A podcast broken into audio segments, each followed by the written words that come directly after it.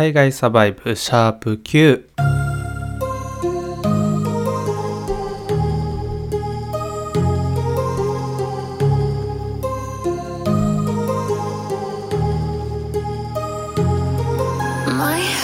どうも皆さんこんにちは。海外サバイブ第9回目の放送になります。はいということでいよいよね1桁最後の放送回ということで次回がね10回目になるんですけどまあねこのポッドキャスト自体はねまあ僕なりに結構あの回数をねいろいろあの積み重ねていろいろ試行錯誤しながらねあのより良いものを作っていこうというふうに思うんですが、まあ、今ねえー、まあ、考えてるのがですね、まあ、週にだいたい、えー、4本ぐらい、あのー、エピソードをねあの出せればいいかなっていうふうに思ってましてまあねいろいろ喋りたいことだったりこの皆さんにねお伝えしたいことだったりとかもうたくさん結構あると思うしこれからもねいろいろ増えてくると思うのでまあねあの週に4本ぐらいあの2日に1回ぐらいかなのペースで、えー、出していければいいかなっていうふうに思うのでね、ぜひね、あのあの各ポッドキャストのプラットフォームの、えー、サブスクリプションの登録とかね、えー、お願いいたします。でね、メッセージとかもね、どしどし受け付けているので、ぜひね、お気軽に、えー、送ってください。はい、というわけでですね、まあ、現地のあの様子はですね、まあ、1週間前くらいですかね、まあ、ヒートウェーブっていうすごい異常気象のがあって、日本でもね、結構大きく報道されてたみたいで、まあいろいろね、あの日本にいる友人とか家族とかから、まあ心配するあのメッセージ来ましたけど、まあね、本当にその時は結構ひどかったんですけどもうね、え、だいぶ落ち着いて、いつも通りというか、まあ例年のね、カナダの過ごしやすい夏夏に、えー、突入しています。まあ日本の方はね、まあ豪雨とかで結構大変だったみたいなので、結構ねやっぱり あの状況は全然違うと思うんですけどあのそういうねあのこっちの状況とかもねいろいろあの喋っていきたいなっていうふうに思うのでねぜひはい聞いてください。というわけで早速ですけど、えー、最初のコーナーに参りましょう。今日のリードル。はい、えー、こちらのコーナーでは、えー、英語のなぞなぞであるリードルを、え解くことによってですね、え頭も柔らかくしつつ英語も学べるという、え一石二鳥のコーナーになっています、え日本語のね、えなぞなぞより少し難易度は上がるんですが頑張ってね、え正解にたどり着けるようにしてみてください。でですね、まあ、今回のちょっと問題なんですが、まあ、いつもの問題に比べてちょっと文章量も多少長くなってますし結構ねあの単語力が問われる問題かなとも思うので、あのー、通常よりね、少し、あのー、難易度は上がってるんですけど、まあね、頑張ってチャレンジしてみてほしいなと思いますね。で、今回ちょっと和訳は、あの、なしになります。というのも和訳をしてしまうと、その鍵となるね、えー、ポイントがちょっと分かってしまうみたいな、あの、ところがあるので、えー、頑張ってね、あの、英語の文だけで、えー、正解にあのたどり着いてほしいなっていうふうに思います。結構今日はあの難しいと思いますので、はい、頑張ってみてください。というわけで、えー、今回の問題、えー、これから読みますね、えー、こちらになります。There is a one-story house in which everything is yellow. Yellow walls, yellow doors, yellow furniture. What color are the stairs? です。はい、もう一度ゆっくり読みますね。There's a one-story house in which everything is yellow. Yellow walls, yellow doors, yellow furniture. What color are the stairs? です。まあ、あの、最初の文が、まあ、二文になってるんですけど、最初の文が、えー、まあ、その、まあ、家なんですけど、家の説明ですね。で、その後に、えー、まあ、問題文。まあ質問が来てます。はい、もう一度読みますね。There is a one-story house in which everything is yellow. Yellow walls, yellow doors, yellow furniture. What color are the stairs? です。はい。まずね、こう和訳を頑張ってしてみて、それで和訳ができたら、えー、まあ、問題をね、こう解くっていう、こう2段階のね、えー、ハードルがあると思うんですけど、まあ、頑張って、えー、解いてみてください。まあ、鍵はね、えまあ、最初の方に出てくるので、そこをね、あの、聞き逃さなかったら結構、あの、正解にたどり着けるんじゃないかなっていうふうに思うので、頑張ってみてください。はい、というわけで、え正解の方はですね、次のコーナーの、えー、後に発表したいと思うので、そこまでに、えー、楽しみにしておいてください。というわけで、えー、続いてのコーナーに行きたいと思います。続いてのコーナーは、今日の小話。はい、ということで、こちらのコーナーはですね、まあ、僕の日常だったりとか、えー、現地の情報だったり、まあ、いろんなことをね、喋ってるコーナーになります。で、今回はですね、あの、まあ、僕の日常とは関係ないあの話というか、まあ、少しは関係あるんですけど、あの、ちょっとね、ニュースの方から面白い記事を見つけたのでね、それをまあ皆さんに、えー、紹介していこうかなというふうに思います。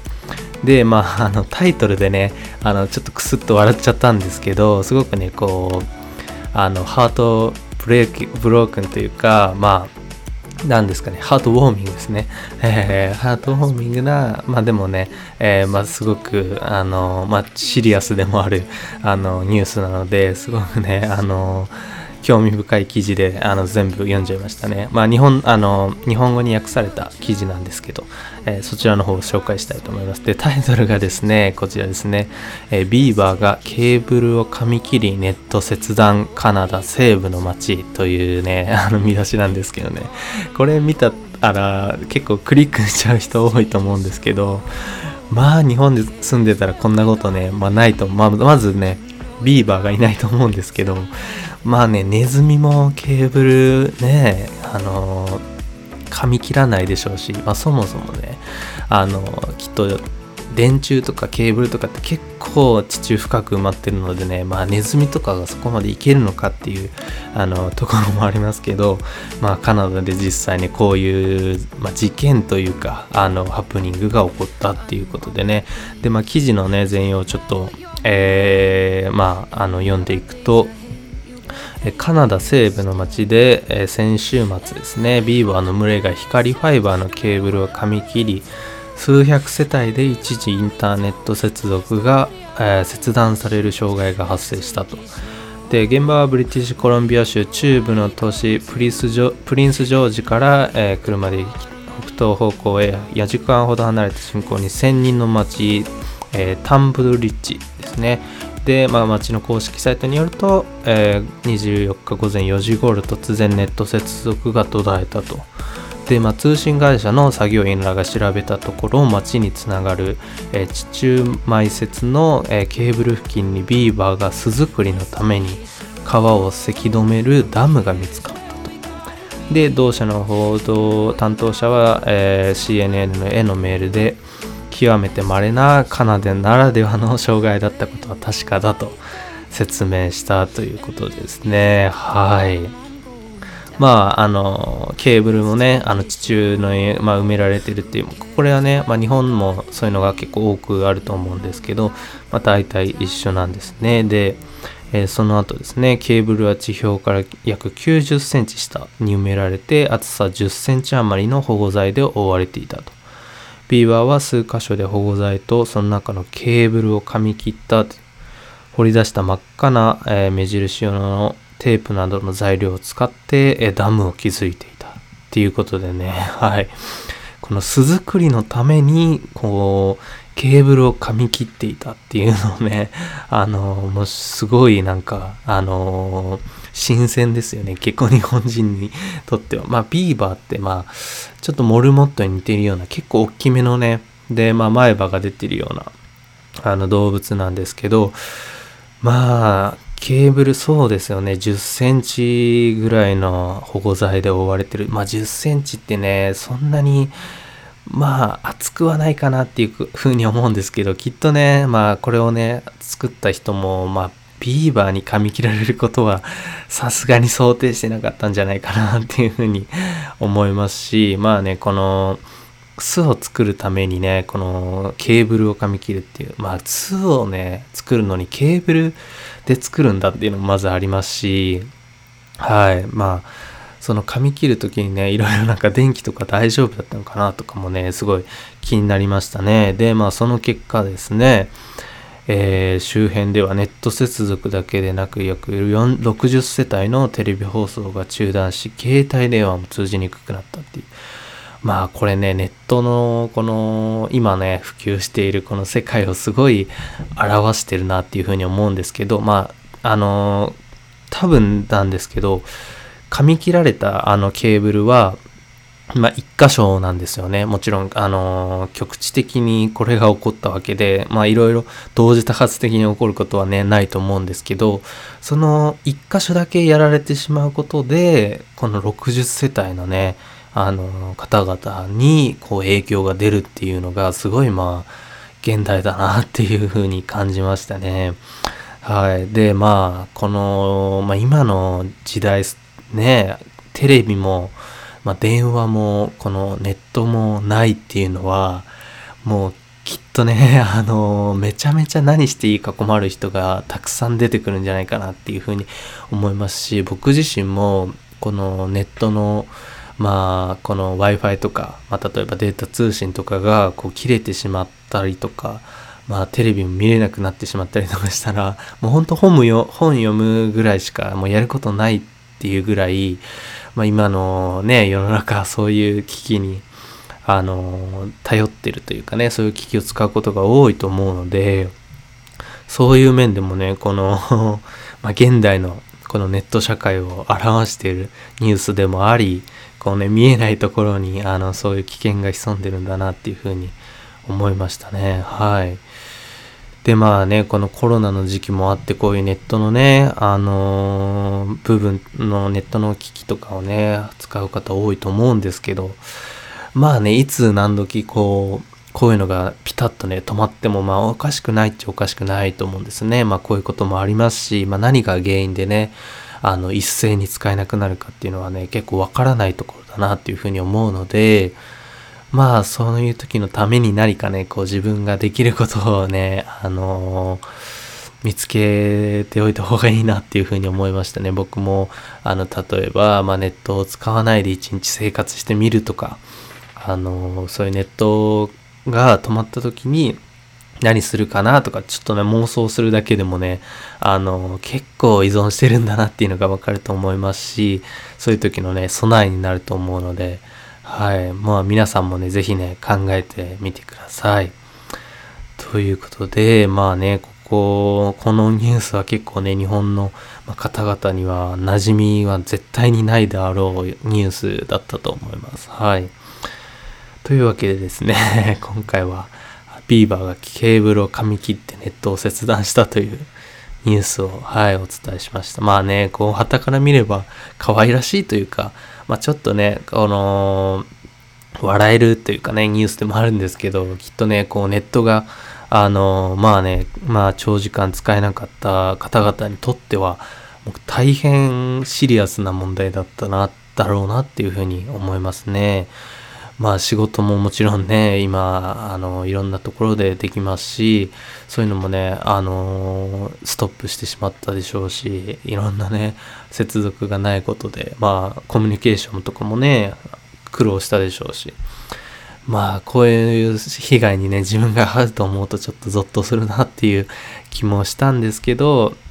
はい、これを機にね、いろいろ考えてみることもね、はい、多かったです。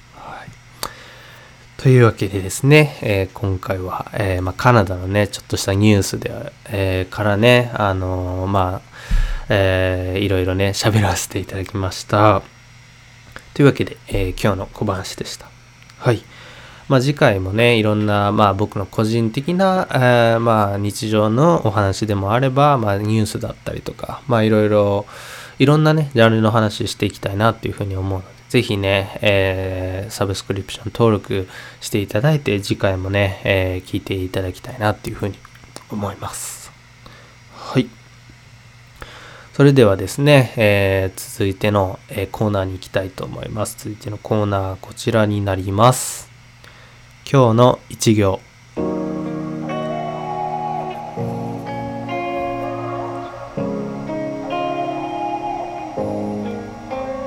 はい、えー、今日の一行ではですね僕が、えー、お気に入りの本の中からですね、えー、気になった、え心に残った、え一行をですね抜粋して皆さんにご紹介しています。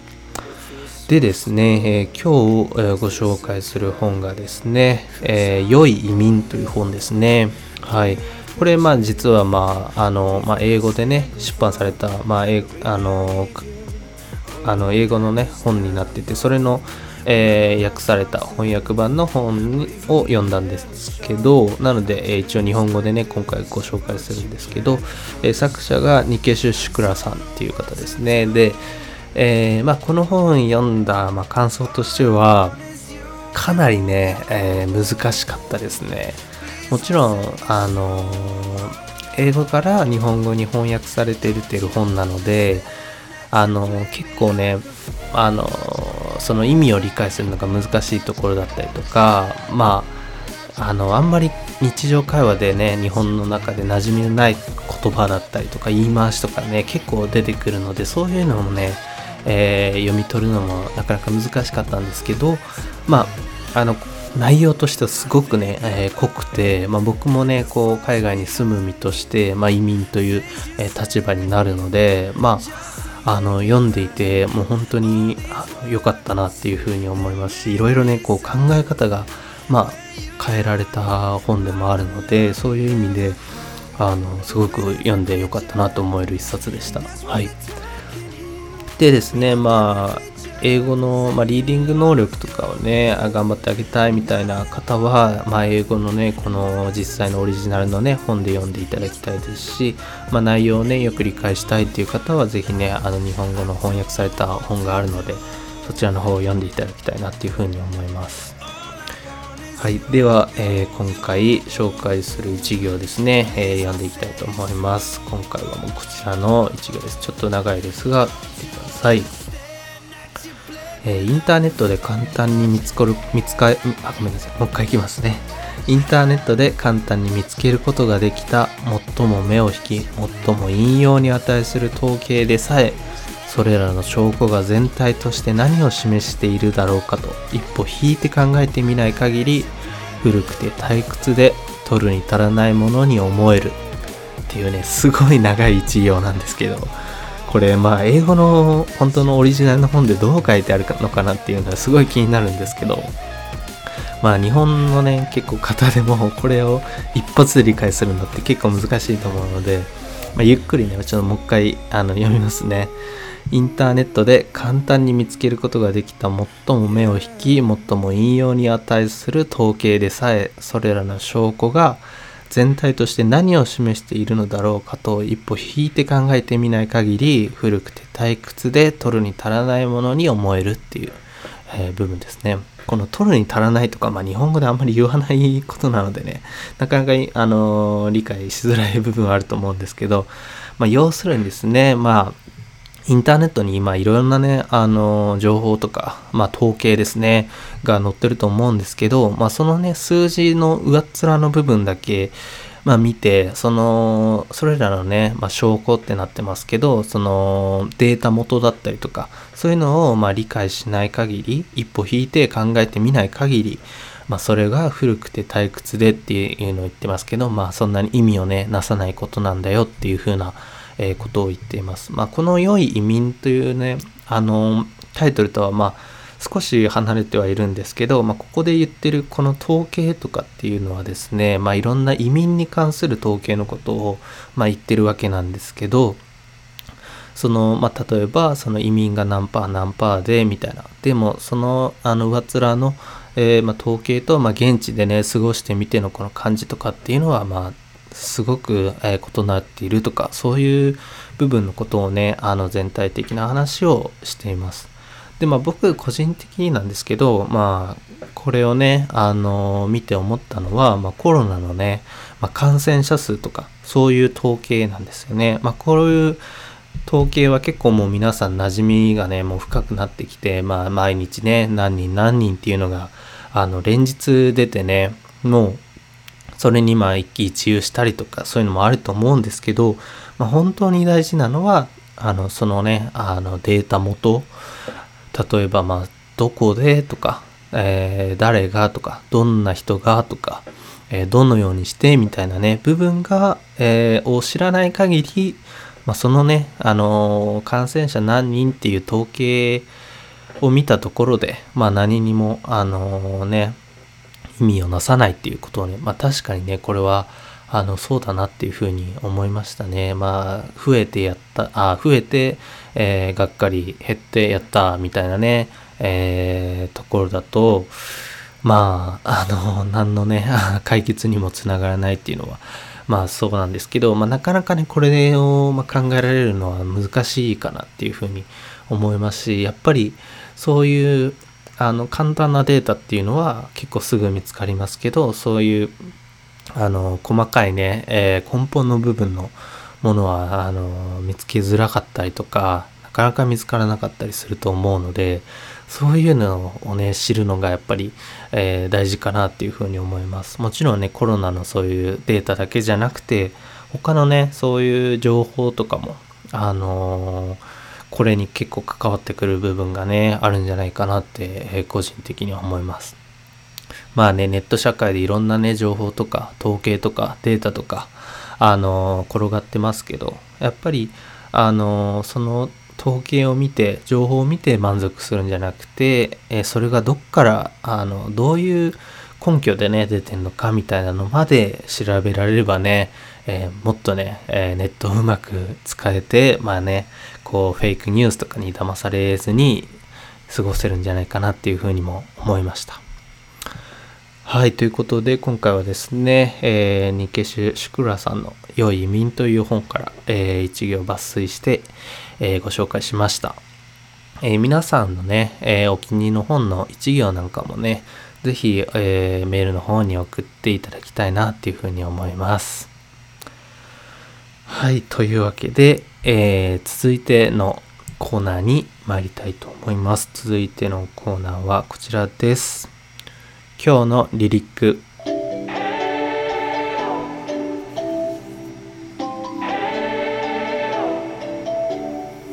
はい、今日のリリックではですね、えー、僕が好きな洋楽の中から、えー、歌詞をね、ちょっと抜粋して、えー、紐解いていこうかなという、えコーナーです。まあ、このね歌詞をまあ紐解くことによってより洋楽のね魅力に気づいてもっと好きになっていこうっていう、えー、コーナーです。でまあ今回はですね結構これはもうすごく有名な曲で、まあ、日本の、ね、方でもまあ結構知ってる人も多いんじゃないかなっていうふうに思います。でねまあそんなに新しい曲ではないですね。結構昔の90年代とかですかねの曲に、えー、なってます。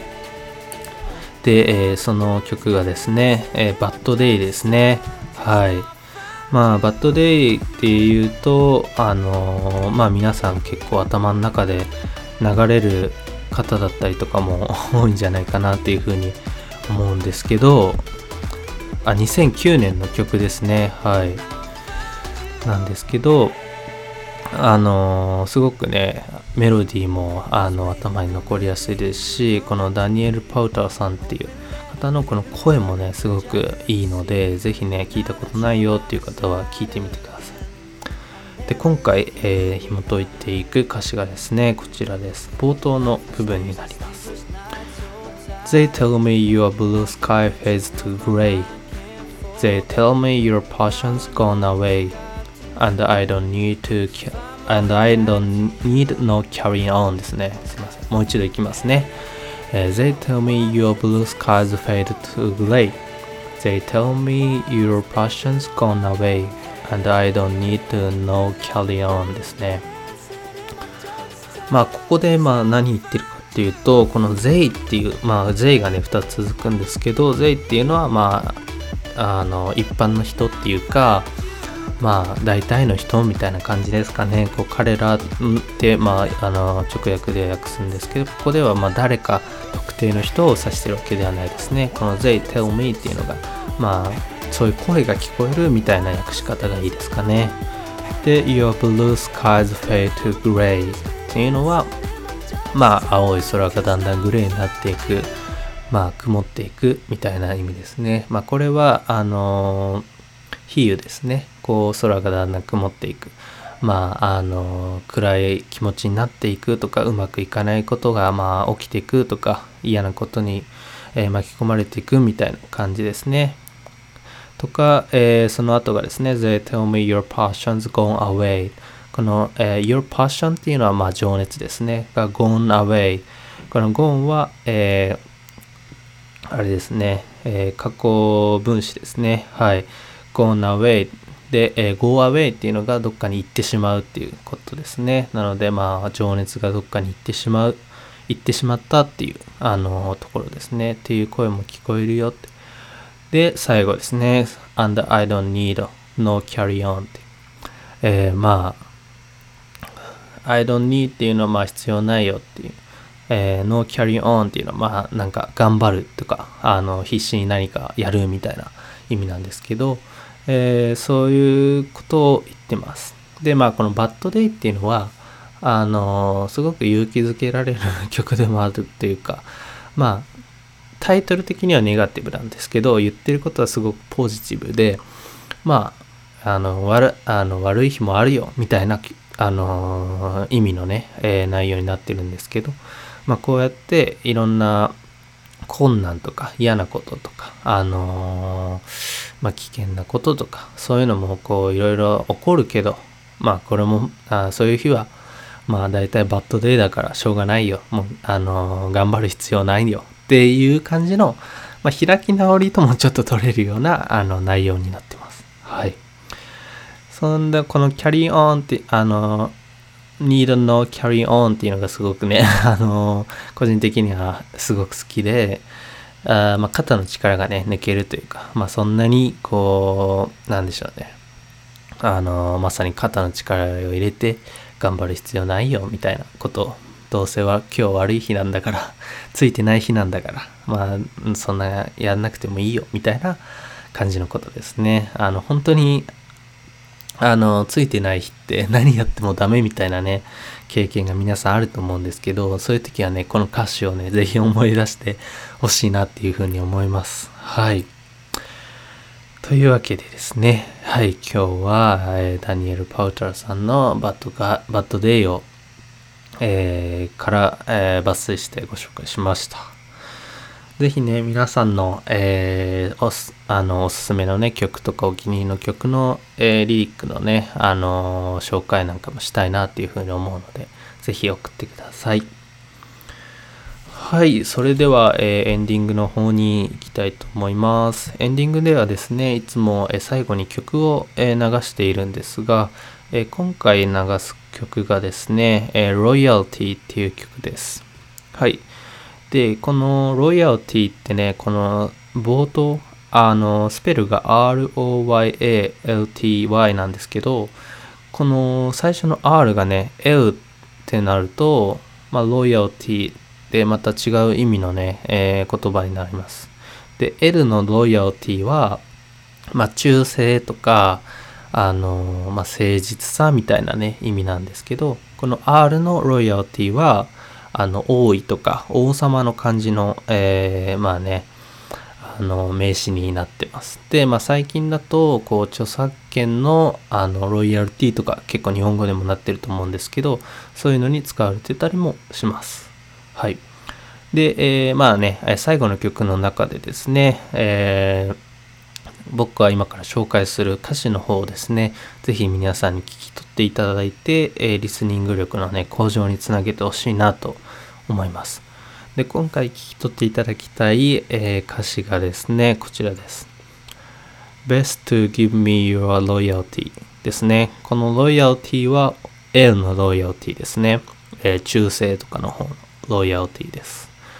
で、この best to っていうのも結構ね、えーまあ、使ったりもしますね。えー、best to で、えー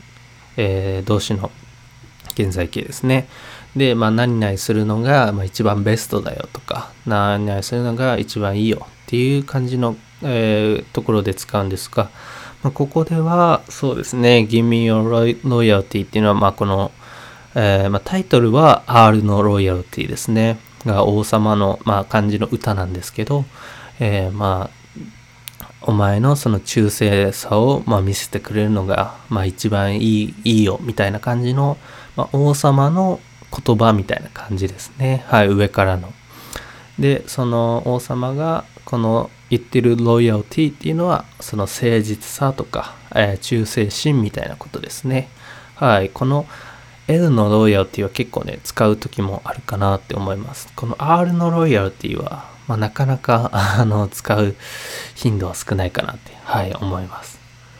というわけでですね、えー、ぜひね、頑張って聞き取ってみてください。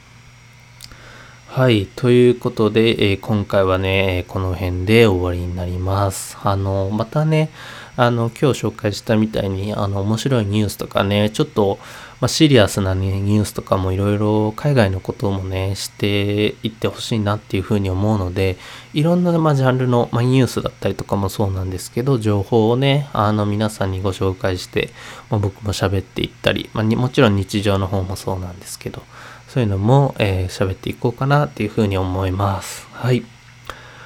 というわけでですね、えー今えー、最後まで聴いていただいてありがとうございました。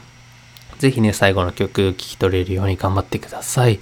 というわけで、えー、ロイヤルティを聴きながらお別れになります。さよなら。